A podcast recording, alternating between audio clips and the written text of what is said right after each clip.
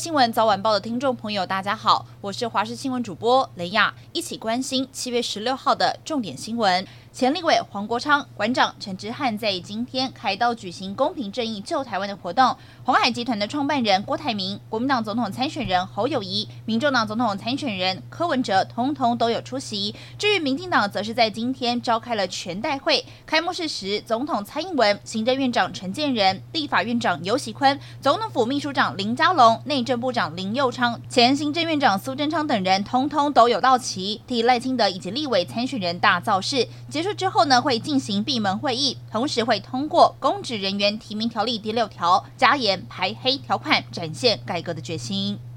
嘉义市举办大型的绕境庙会活动，现场有近两万人参加，没有想到却在昨天晚间发生了爆炸的意外，导致有二十八人轻重伤，当下一片混乱。消防局随即是派出大批人车到场，而爆炸的原因经过警消初步调查，是垃圾桶内一个黑色的塑胶袋发生气爆。宜兰有民众的家中失火，疑似是因为冷气室外机的线路过热短路，阳台设置的棉被遭到了波及，导致火势是越来越大。当天宜兰热到三十三度，民众没有想到在家吹冷气居然会酿成意外。专家提醒要避免室外机直接受到太阳的曝晒，安装的位置也要有良好的通风，以免过热导致电线走火。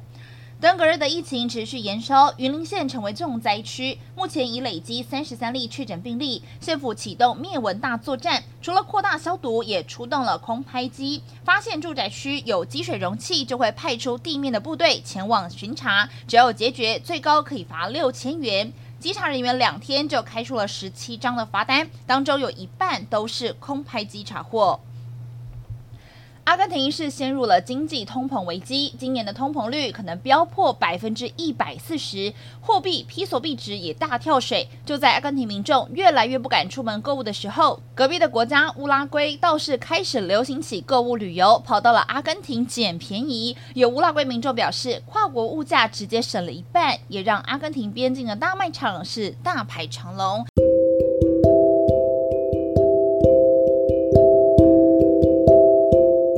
上就是这节重点新闻，感谢您的收听，我们再会。